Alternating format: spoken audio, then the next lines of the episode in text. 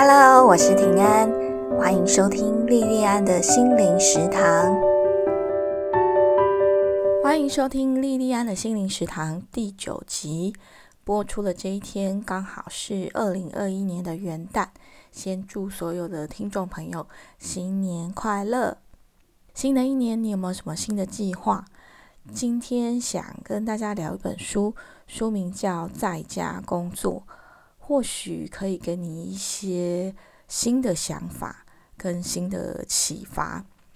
在家工作是徐玉小姐在二零二零年出的新书。徐玉的玉是犹豫的豫，左边是给予的予，右边是大象的象。关于徐玉小姐，我不知道大家熟不熟悉她，但她前一个笔名玉姐爱，可能大家更更熟悉哦。那徐玉是他的第二个笔名，更精确一点的讲法是，徐玉是他第二个品牌。为什么他要把玉洁爱这个已经有很不错知名度跟流量的品牌，转换到徐玉这个品牌？那这这一点，他在《在家工作》这本书里的第十二章，第十二章的呃名称叫《在家工作六年，海外玩遍三十趟的秘密》。这一章里面，他有专，他有在这里面有讲到他为什么要这样子做，然后以及如何转换他的品牌。不过我要很不好意思的老实讲哦，其实我对御姐爱这个品牌非常的不熟。那御姐爱这个作家写的东西，我印象中好像都没看过哈，所以对于御姐爱这三个字，模模糊糊的，好像听过，也好像没听过。可能是因为这个名字太性感了，我我自己对于比较性感的，然后非常非常女性的资讯，我是没有兴趣的。可是因为我刚好听了，就是二零二零年九月还是十月吧，听了中广流行网吴淡如小姐的其中一集节目采访徐玉小姐，那我因此知道了徐玉这个人，然后那一集的。节目其实对我影响蛮大的哦，就是它里面提出的一些观点，还有还有他对自创品牌的一些想法，有给我很大的启发。然后我开始去接触徐玉小姐发表的文章，然后开始听她的 podcast。之后呢，我就变成她的忠实听众。她的 podcast 节目叫徐玉切入点。可能我这边听众很多人早就已经是他的听众哈，因为他的粉丝好像非常非常的多。然后我每天早上吃早餐的时候，我都会一边吃早餐一边听他的节目。我觉得他是一个非常有自己观点，而且善良正向、有非常积极的一个网络知识工作者，一个我觉得很棒的 KOL。那我在听过他的。几集 podcast 之后，我就把他之前我也没听过的几书全部把它补听回来。我觉得收获非常的多，然后也非常的有共鸣啊。那在家工作这本书，它是在二零二零年出版，其实在这个时间点出版，非常的切合时事啊。很多人哈，在这一年，包括我以前在金融业的同事，都在这一年开始。开启了正式的在家工作。那我所谓的正式的意思是说，这是公司规定你要在家工作，而不是因为工作做不完在家加班。像我以前就常常这样子，假日在家看欧美的金融市场，看欧美盘，或是有时候是因为突发事件，比如说最有名就是美国的九幺幺事变。那半夜都要起来看盘哦。那因为这些重大这种事故，常常就必须在家里面密切的盯盘。可是二零二零年一场疫情，让我的同事还有很多很多我不认识的人，因此可以，或者是说被迫被公司要求在家工作。其实并不是所有的人都喜欢在家工作哦。像我有个同事，他现在是某一家外商金融机构的高层主管，他就有在 Facebook 上抱怨哦。他说他喜欢去公司上班，然后享受跟同事互动的感觉，所以他非常的不喜欢在家工作。可是也没有办法哈，迫于二零二零年这样疫情的关系，那我自己是非常非常喜欢在家工作，在我有小孩之前就非常喜欢。那主要是因为我自己喜欢很安静、不受干扰的工作空间，我也不喜欢办公室政治。然后更重要的是说，我是一个成果导向型的人，我喜欢主管直接告诉我工作要的目标、结果、截止时间等等大方向。除了我必须要定时的做工作报告以外，我不喜欢在我工作的过程里面。主管有太多对细节的干预。那我的工作性质一直以来，大部分都是文文字相关的内容产出的工作。我觉得对我来说，工作的弹性跟空间是很必要的。那在我过去在金融业十几年的职场生活里面，我碰过几位主管，我们之间的信任度很够。工作起来就很愉快，他不会盯我盯得很紧，然后给我很大的空间。可是不是每一个主管都可以跟自己很合哈。那有的主管他就很认真，很认真哈，会很频繁的去紧盯员工是不是时时刻刻都在努力工作，或者是说他就在看你做过程里面呢。他对很多细节就很多意见，像这种状况对我来讲，合作起来就很累，也会增加很多我在工作上的情绪成本。那在有了小孩之后，在家工作对我来说就不只是想要或是喜欢的问题而已哦。对我来说，它更是升级，已经成为到需要的程度哦。尤其到目前为止，我的孩子都还蛮小的。我们家姐姐她现在才小二，那弟弟他也才大班。我没有后援哦，没有公婆，那父母也住得远，所以也没有长辈可以帮忙照顾孩子。你知道，像这种比较小的孩子，你就是会面临一个面临几个状况啊。一个是说，像这种比较幼小的孩子，呃，比较容易生病。就一般来讲，这样的孩子，他的生命频率是会比比较大的孩子，好像是比较高的。那你，你难免会有孩子生病需要照顾的时候。如果能够在家工作，或许就能够一边兼顾一边照顾孩子。那再来就是说，在还没有疫情发生的时候，那时候其实对于肠病毒或是流感这些有传染性的疾病，其实就有规定哦。他说，如果一个班上有两个以上的小朋友，好，包括两个的小朋友有得到类似这样的传染病，就要全班停课一周左右哦。像我们这样子一个没有后援小家庭来讲，那你小孩子要谁顾，对不对？那可是如果你可以在家工作，你就可以减少跟老板请假的尴尬。其实我觉得跟老板请假真的是很很困难的事情，尤其是突发性的请假。我举一个比较极端的真实的例子，是一个朋友哦，他的孩子跟我的两个孩子的年纪是差不多。那他之前是在一间蛮大的国内的公司上班，然后老二第二个出生之后，他就请了育婴假。那在他老二满两岁。他的育婴假结束后就回公司上班嘛，可是他上班没有几个月以后，他们家大的就身体又出了状况，必须要住院。这一住就住了两个月，这孩子住了两个月，那他也是没有后援。那这段时间呢，他跟他先生就是轮流请假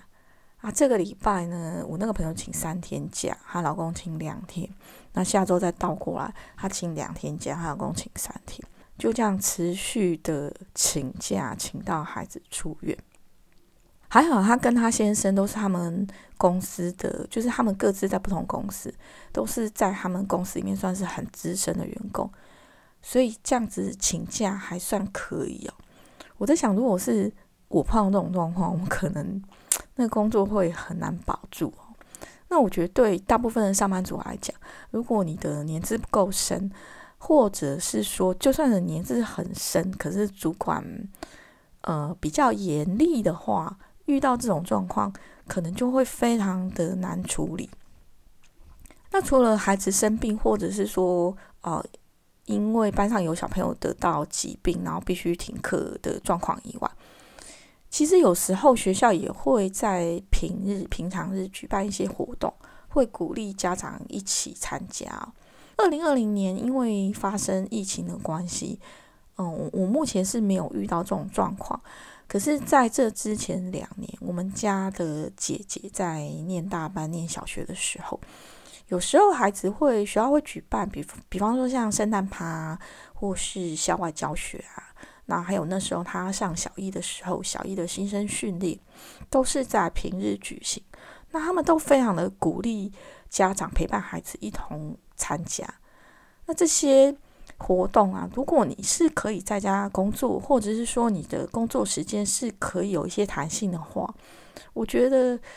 对于有孩子的家长来讲，那真的是一个很大很大的福利。其实我在二零一九年初，我那时候去台湾某一家很专业的财经杂志社应征采访编辑的工作的时候，我就有在面试的时候跟我的直属主管，也就是我们的总编辑反映过，我希望可以有弹性的在家工作，因为我觉得采访跟写稿的工作在网络时代。其实大多数时候是不需要一定要进办公室的。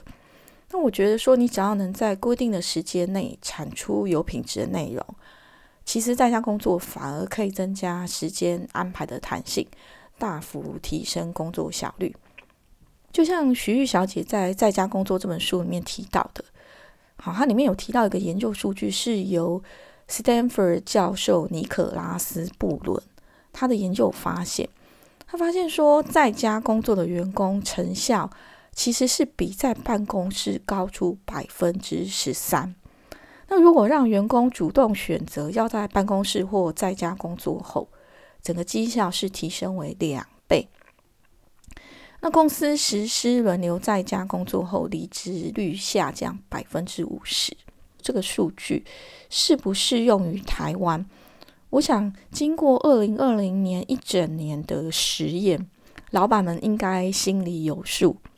那以目前这个时间点的国际疫情的情势看来，虽然欧美各国已经开始施打疫苗了，可是现在英国又出现变种而且传染力更强的病毒，在家工作有很大的可能，不只是二零二零年迫于疫情的权宜之计。接下来这一年度，二零二一年，甚至以后，都有可能是一个常态。我没有当过老板哦，不知道老板的想法是什么。不过，我以一个工作者的立场啊，在在家工作这本书里第四章有提到，他说在家工作的两大难题，这两大难题一个是起床瓶颈，另外一个难题是。永远无法真正下班，这两个难题对我来讲，哦，第一个难题起床瓶颈，我是几乎没有这个问题，可是没有办法真正下班的这个问题，对我来讲就蛮严重了。嗯，像我早期在金融业，我每天早上七点就到办公室，有时候晚上十点还在公司，而且没有假日，我假日也都在看欧美盘，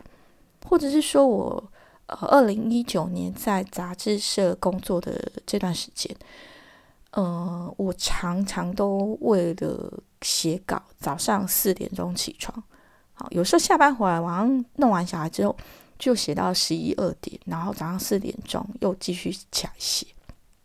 像像我自己的个性，我只要一投入某件事情，一投入工作，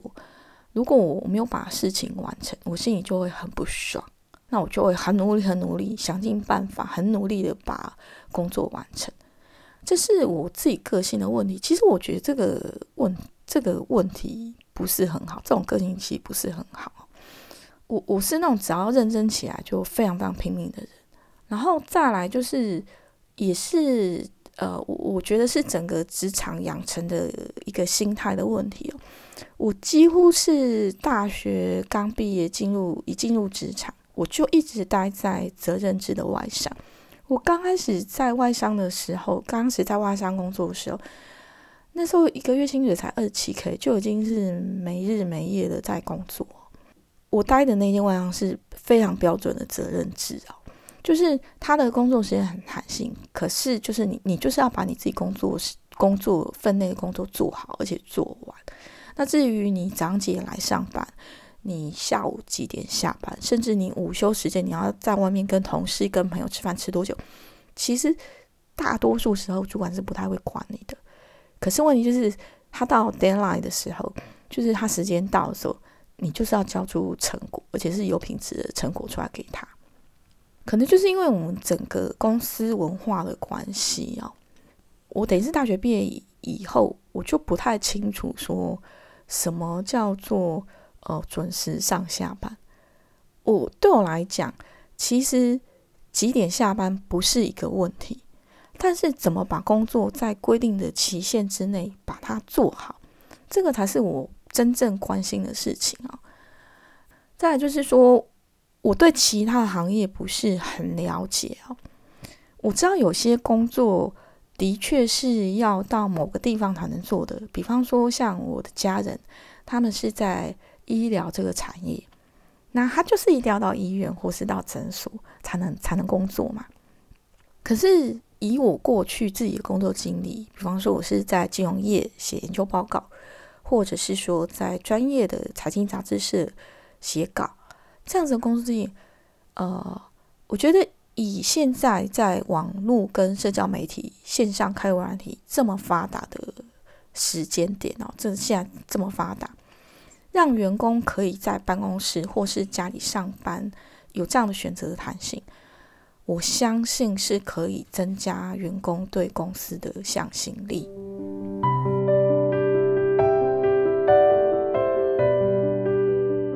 当然哦，在家工作对工作者来说，也不是只有优点就没有缺点哦。除了刚刚有提到的起床瓶颈，还有永远无法真正下班这两个难题以外，在家工作这本书还有提到，尤其对于女性工作者来讲，两个可能更是困扰的问题哦。一个是工作家是一把抓的主妇困境，另一个则是孩子来乱的问题哦。关于主妇困境啊，徐玉小姐给的建议是主动建立被尊重的身份。在家工作也是工作啊，大脑的专注状态跟在办公室里面是一样的，不应该期待在家工作的人好就要完成家里面那些琐琐碎碎的杂事。那至于孩子来乱呢，呃，徐玉小姐是给出五点建议啊。第一个是为孩子做好心理建设。让孩子理解爸爸妈妈正在工作，没有办法陪他们玩。第二个是建立亲友的协助系统。第三个是设定离峰时段个人时间。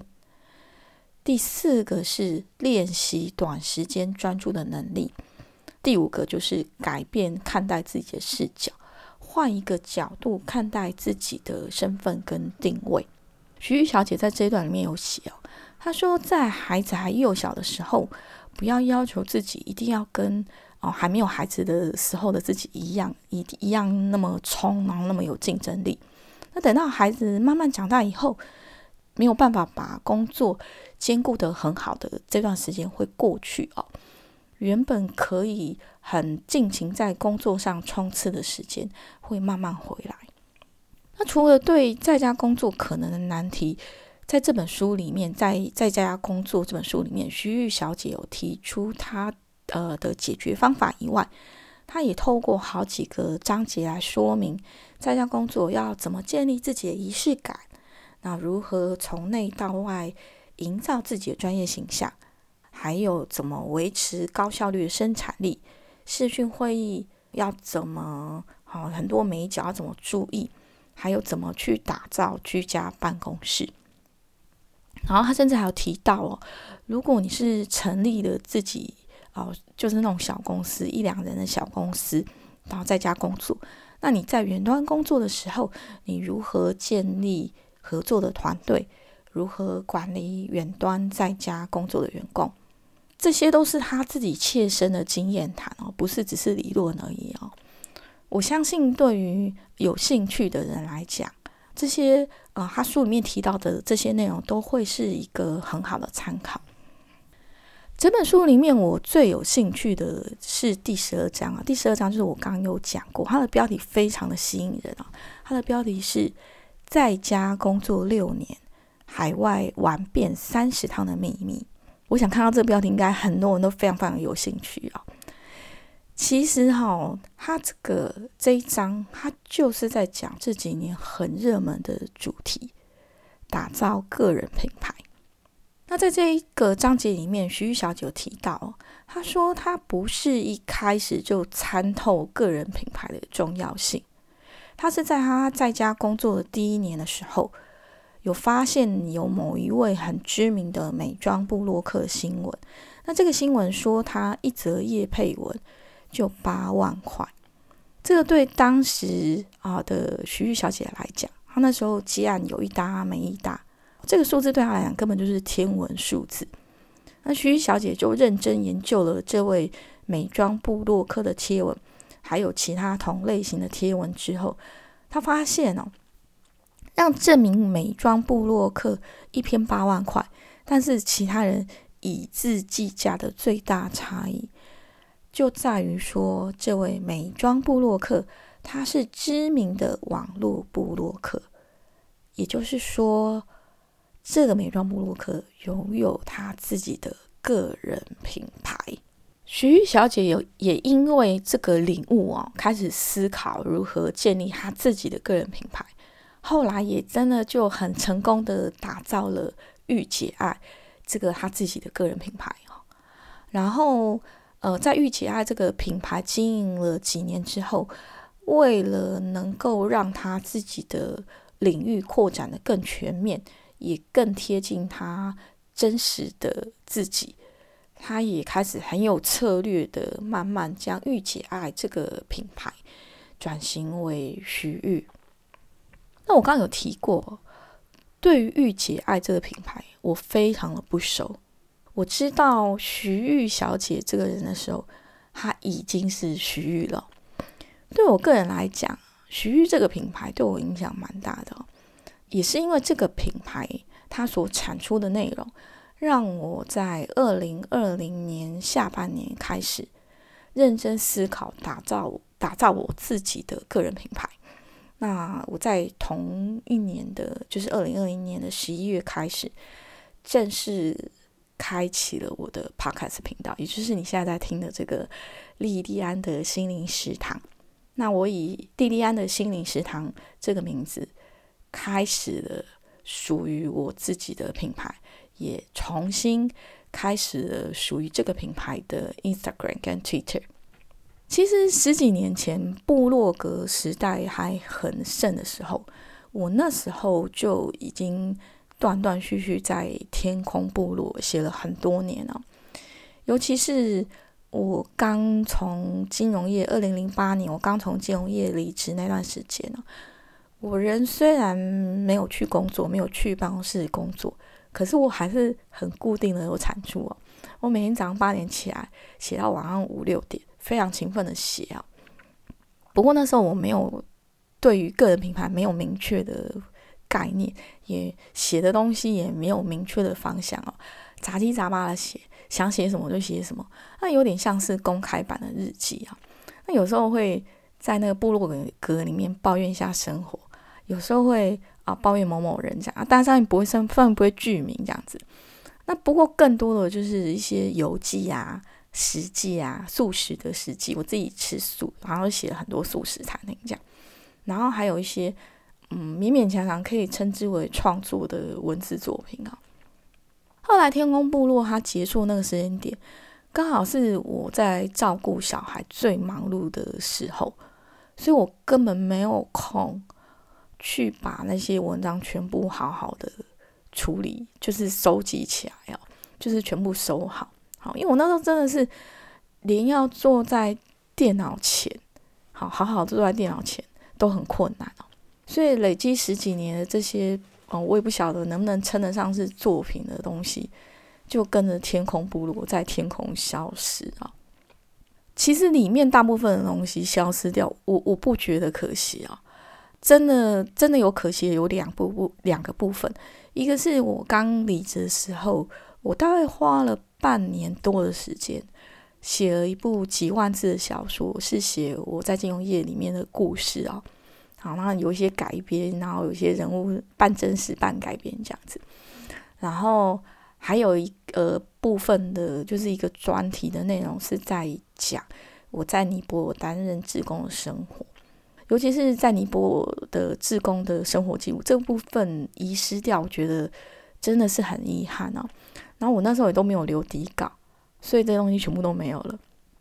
可是也是这个经验让我理解到说。所有以后所有正式文章一定都要留底稿，而且要在云端留备份哦，免得到时候你要是中毒或是硬碟坏掉，真的很可惜啊。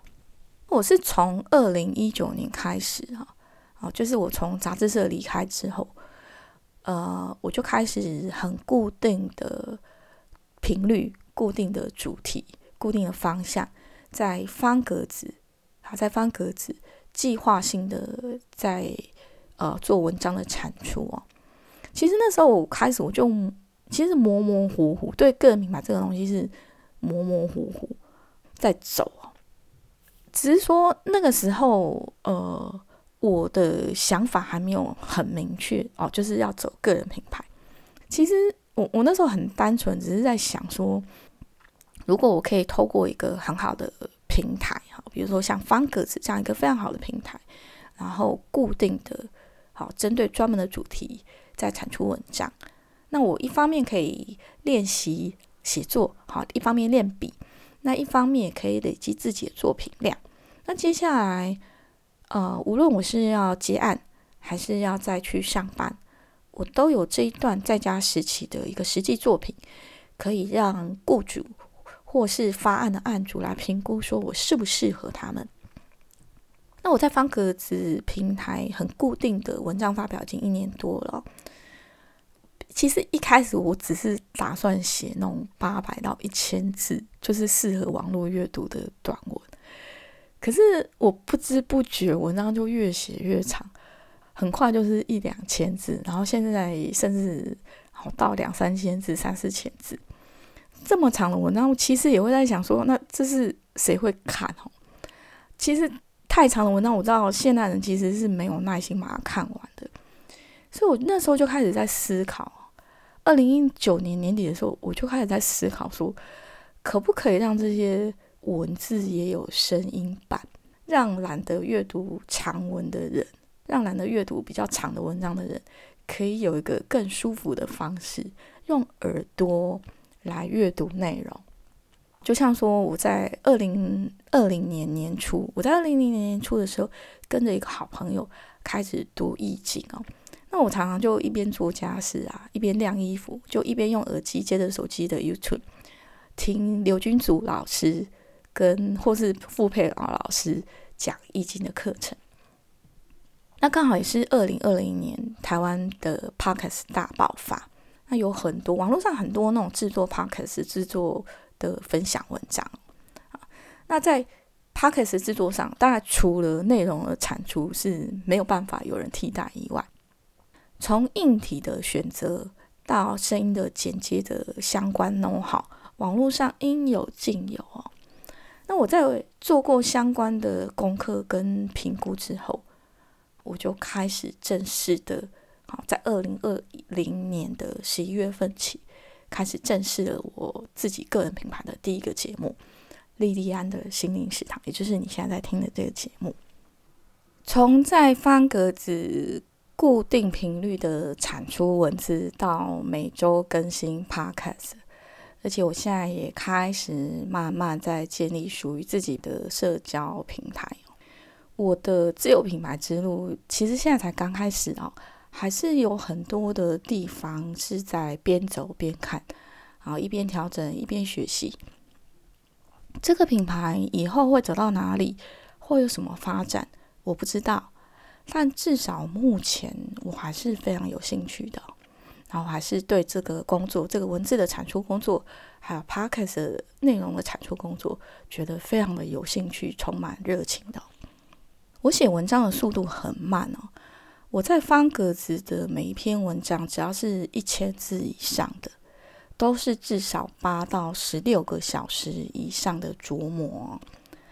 那每一集的 podcast 也都一定有一篇很完整的底稿，然后这篇底稿少的三四千字，好多的五六千字，这都还只是制作的过程哦。如果包括前置的资料整理，比方说，如果我是写电影心得或是写读书心得，我也都花了非常大量的时间在做笔记，在做书摘。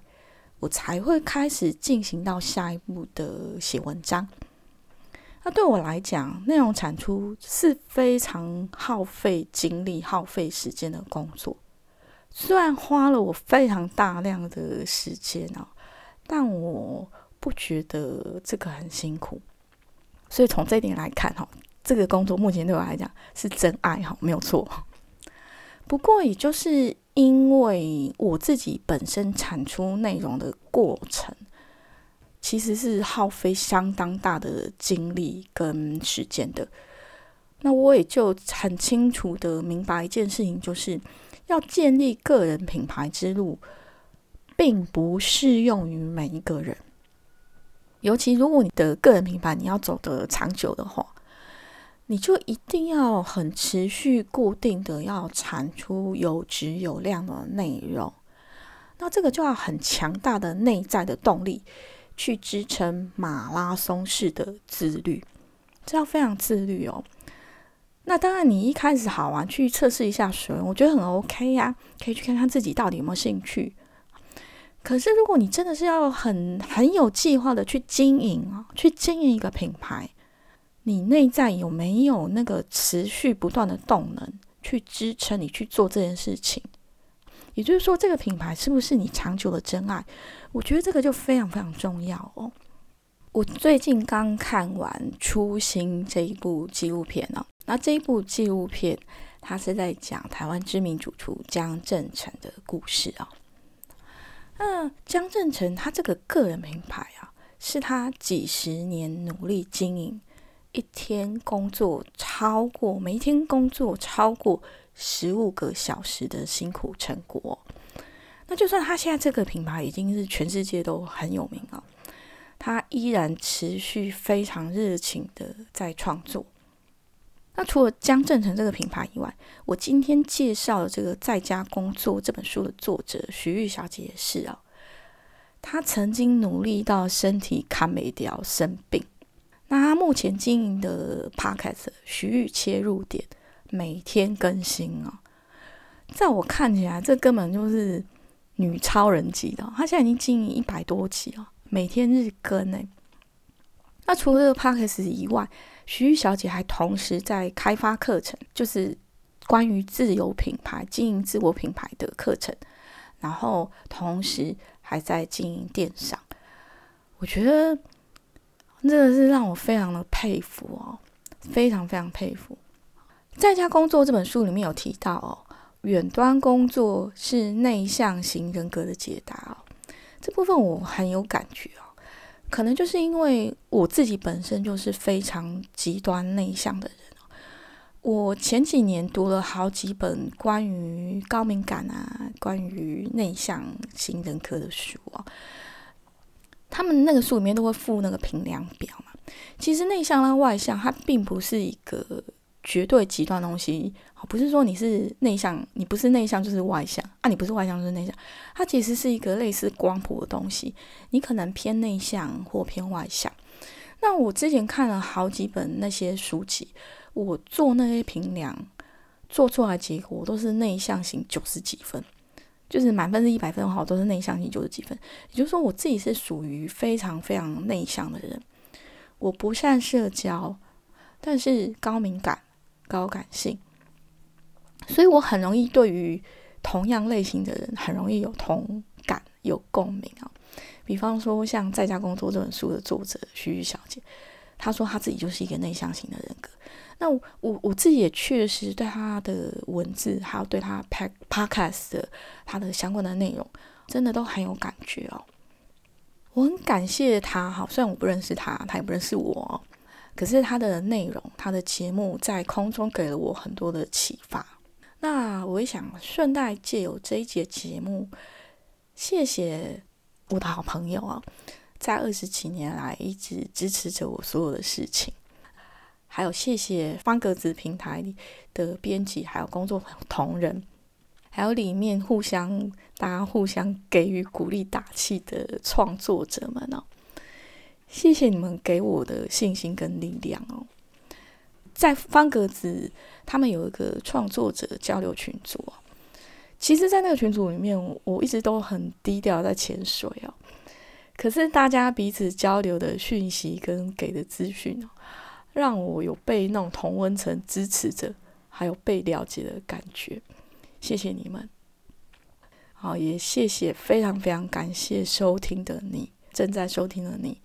让我非常用心制作的内容有听众哦，这是最实质的支持，非常非常实质的支持。谢谢你们，祝大家新的一年新年快乐啊！所有心里面好的愿望都能心想事成。我们今天的节目就到这边哦，谢谢你的收听，希望你喜欢这一集的节目，我们下集再见喽。